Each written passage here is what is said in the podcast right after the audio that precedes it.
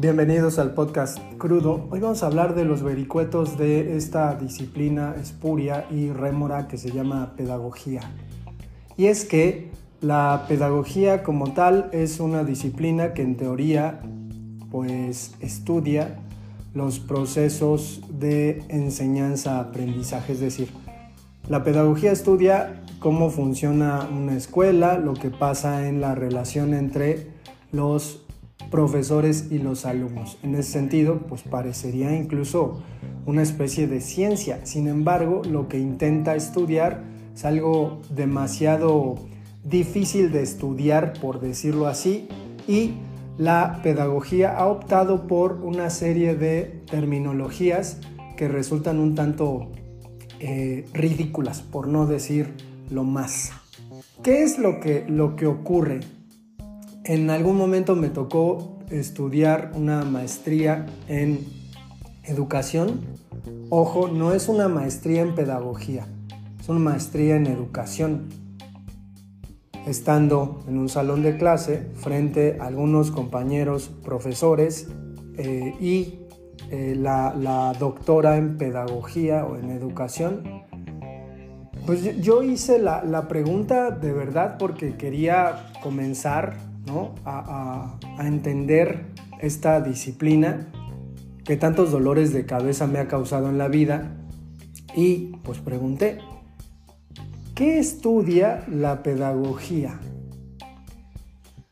Y me sorprendió mucho la respuesta que me dio esta doctora porque me dijo, francamente, o sea, francamente, la propia pedagogía como disciplina no sabe cuál es su objeto de estudio. Es decir, no sabe si estudia al alumno, aunque en ese sentido, pues tendríamos a la psicología o a una variante de psicología que estaría en ese sentido. No va a estudiar al profesor. Eh, el sistema educativo eh, tampoco lo va a estudiar. Yo, yo preguntaba, bueno, ¿e-, ¿estudia entonces las reformas educativas? Y decía, eh, tampoco. Entonces, ¿qué es el pedagogo en una escuela? ¿Qué hace? Bueno, se da por descontado en una escuela que el pedagogo sabe. Y ya. Es decir, el pedagogo ha socavado la figura del profesor a lo largo de los años y ha socavado su autoridad, incluso su autoridad intelectual, a través de la ostentación de la verdad. O sea, el pedagogo dice conocer la verdad, dice tener la fórmula para que el alumno aprenda.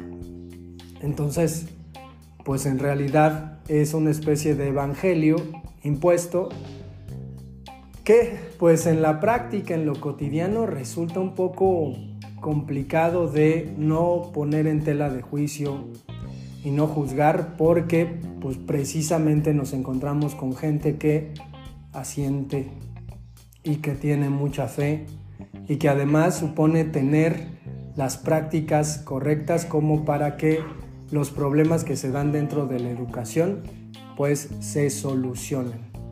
¿Qué es lo que pasa? Que si uno está durante 18 años dando clases, pues te encuentras que esas soluciones terminan dando problemas más graves o terminan sin solucionar absolutamente nada. Pero la manera en que se presentan son innegables. Es decir, tú no puedes criticar lo que un pedagogo diga, no tienes ni derecho y como profesor menos.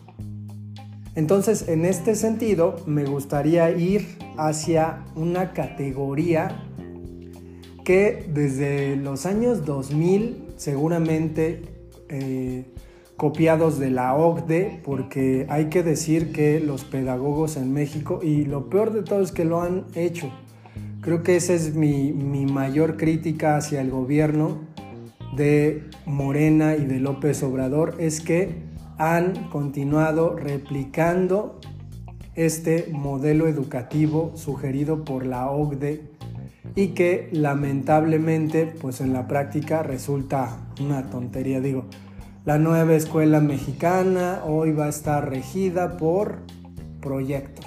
¿no? El alumno en realidad no va a aprender concretamente definiciones ni cosas puntuales, sino que va a desarrollar proyectos. Y eso es la nueva escuela mexicana. Y lo más curioso de todo es que, pues, precisamente pasa eso, ¿no? O sea, a uno no se lo hacen pendejo porque, pues, vas y lees de qué se trata esta, esta nueva versión de la educación, pero, pues, termina siendo igual. ¿Qué es lo que hay que considerar con respecto a esto que comentaba que comenzó en los años 2000? Una palabra muy curiosa que eh, se le inventaron, obviamente la acuñaron los pedagogos, pero consistía en desaprender. Esta palabra aplicada en una escuela es un tanto extraña porque vienes de un tiempo en que te decían, ¿no? O sea, te decían así deliberadamente, profesor, tú no puedes tratar como un ignorante al alumno, porque el alumno sabe cosas. Sí, yo sé que el alumno sabe cosas que no son académicas y que difícilmente esas cosas que sabe puedan servir para que yo le enseñe. ¿Por qué? ¿De dónde sale todo esto? Es decir, pues sale de la consideración de que el adolescente, el alumno, es alguien que tiene un cierto bagaje. Sin embargo, su bagaje pues es un bagaje completamente determinado por los medios de comunicación masiva, es decir, sabe lo que los medios le han enseñado. Y al final no nos podemos hacer tontos.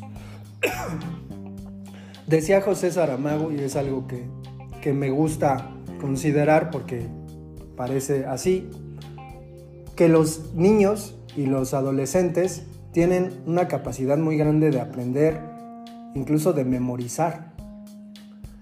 Sin embargo, desafortunadamente los medios de comunicación masiva hacen que las personas de esas edades aprendan y memoricen cosas que no sirven para nada. Y pues yo, por ejemplo, aseguro que mis alumnos saben las alineaciones de fútbol de donde uno se puede imaginar. Y digo, esas cosas se las aprenden de memoria, es decir, tienen la capacidad de memorizar pero no memorizan cuestiones relevantes como fechas históricas. Memorizan jugadores de fútbol porque juegan en la play y todo esto. Entonces, obviamente habrá quien diga, pues entonces hay que hacer juegos para que el alumno aprenda. No funciona así. La educación tiene un nivel formativo y desafortunadamente pues están aquí los resultados, o sea, nos encontramos con resultados adversos. Bueno, decía que estos pedagogos se inventan la palabra desaprender. Y al hablar del desaprendizaje o de la acción de desaprender, comienzan, sin que la gente se dé cuenta, a meter dentro de la currícula, dentro del estudio común y corriente de los alumnos, una cosa que ellos llaman metacognición, que difícilmente le he escuchado hablar a un pedagogo de metacognición de manera corriente, ¿no? Es decir, ellos pues explican siempre en los mismos términos, es gente que normalmente no tiene mucha referencia sobre nada, no leen.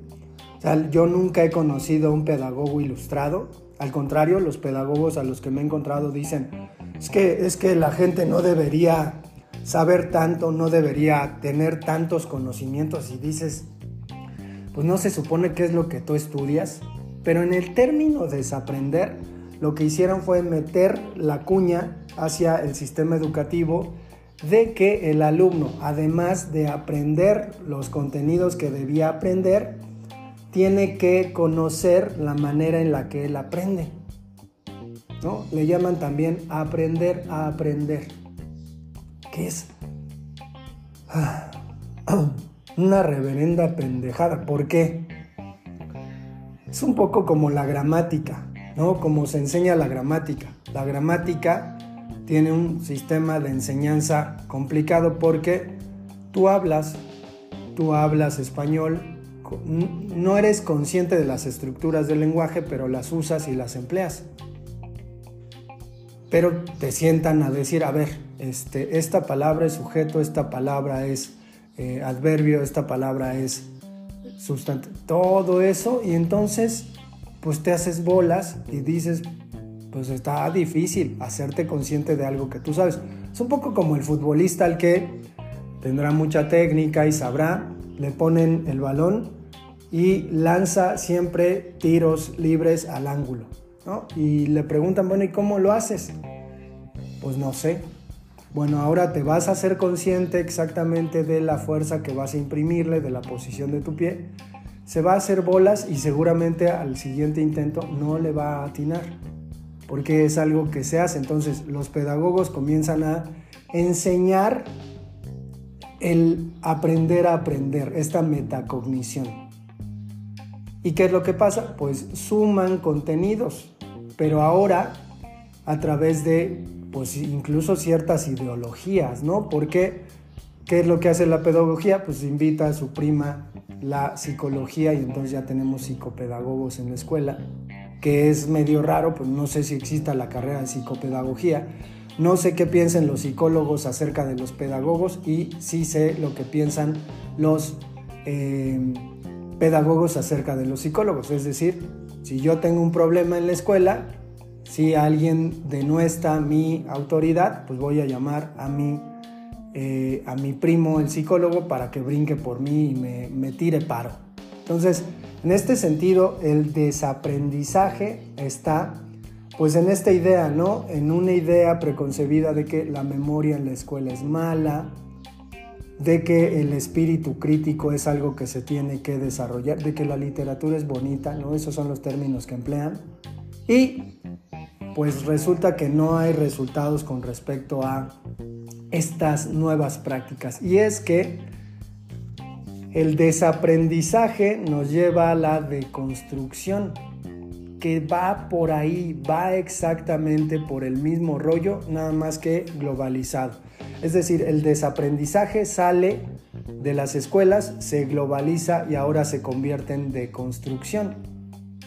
Pero el concepto es exactamente el mismo y va por el lado de la psicología. La psicología, pues básicamente está en el asunto de, mira, si tú tienes problemas, en tu vida cotidiana debes cambiar, ¿no? Y en ese debes cambiar, pues encontramos el desaprendizaje y encontramos la deconstrucción. Debemos dejar de hacer lo que hacemos cotidianamente. Sin embargo, nos damos cuenta que a la mayoría de personas les cuesta mucho cambiar. Es más, o sea, es claro, ¿quieres tener una buena salud? Deja de comer chingaderas. Come lo que debes comer. Pues ya está. ¿Quieres tener buena salud? Deja de estar de huevón en tu casa. Salte a hacer ejercicio. Pues ya está y lo sabemos.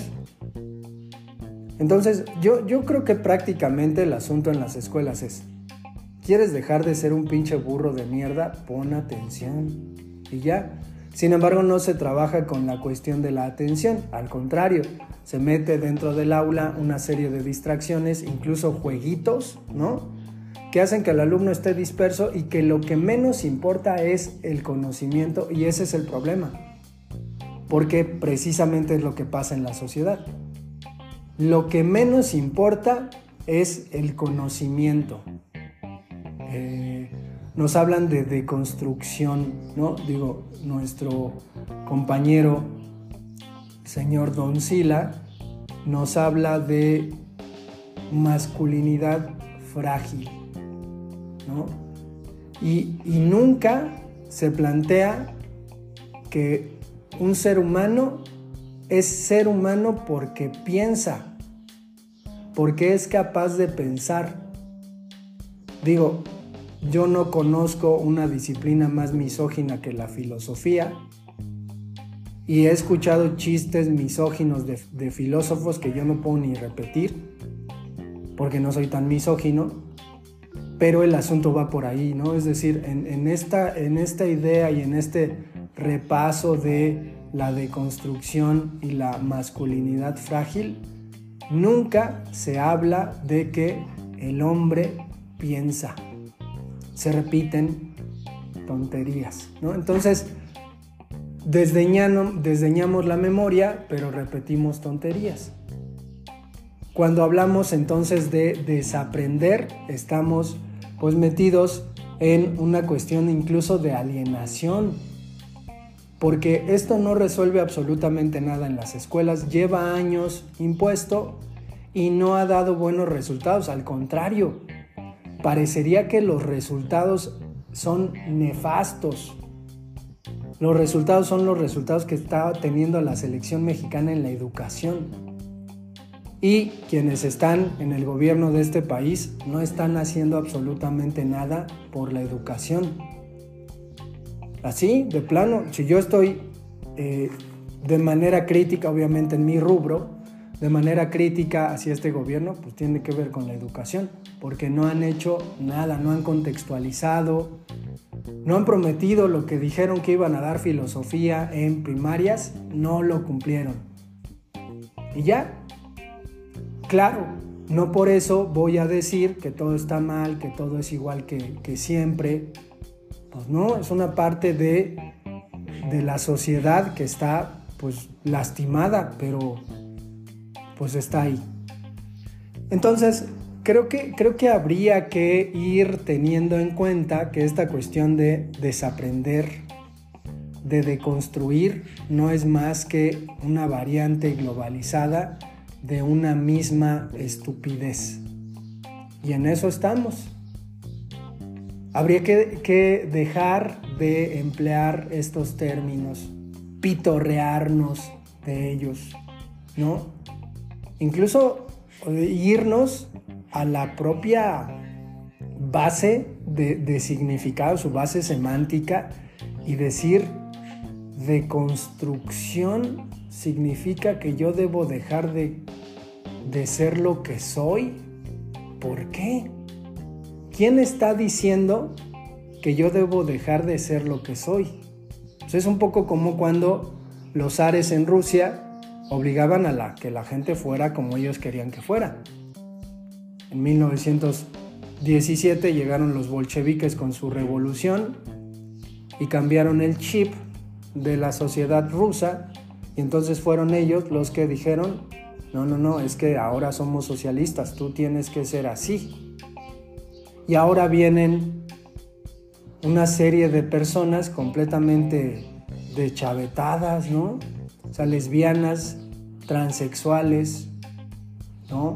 Vienen a decirnos que estamos mal, que debemos dejar de ser como somos, ni madres.